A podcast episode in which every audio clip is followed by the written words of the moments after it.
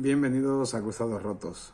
Estoy con agujetas, pero de las buenas. Ayer fui a jugar con el grupo de padres que jugamos los lunes en el campo. Fútbol 7 hacemos tres equipos.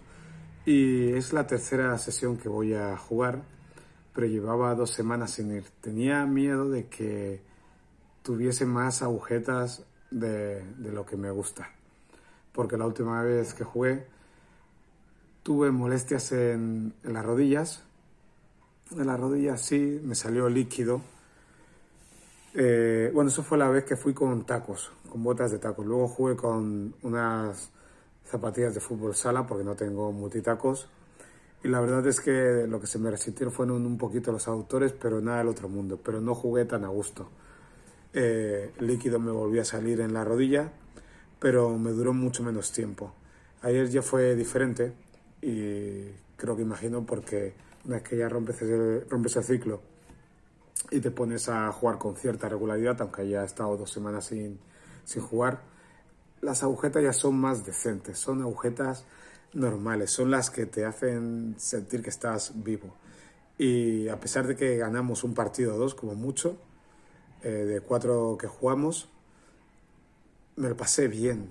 Me lo pasé bien porque nadie se lesionó. Algunos jugaba como si estuviera lesionado, pero nadie se lesionó. Y porque he aprendido a saber dónde está mi límite a la hora de jugar. Son 40 años y uno tiene que ir midiendo porque al día siguiente hay que ir a trabajar. Eh, no puedes ir a 100% y luego llevarte a un rival por delante porque también tiene que trabajar, le puedes hacer daño, te puedes hacer daño tú. Y lo que hemos conseguido con este grupo es que sepamos medir, que haya cierto ritmo, pero que se disfrute. Hay muchas risas.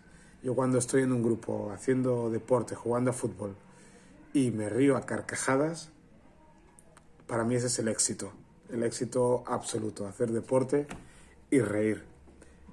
Hay pocas cosas más divertidas.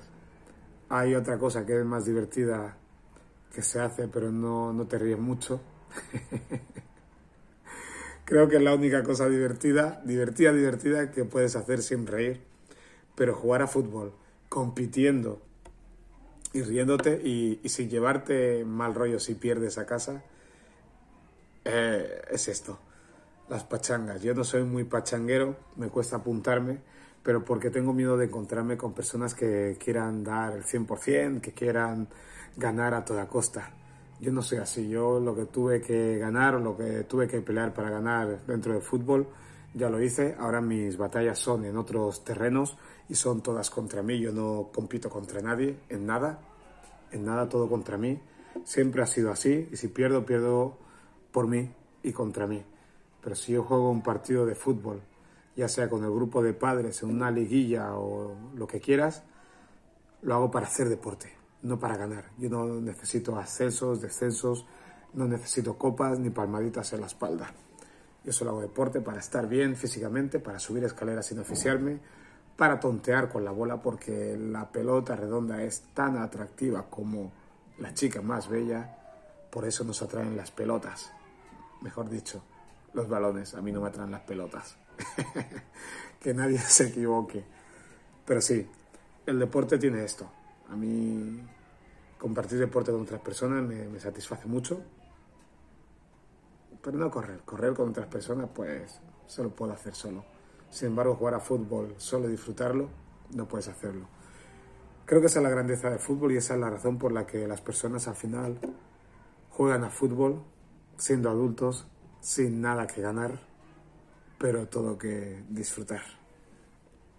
Soy un pachanguero profesional, futbolista pobre.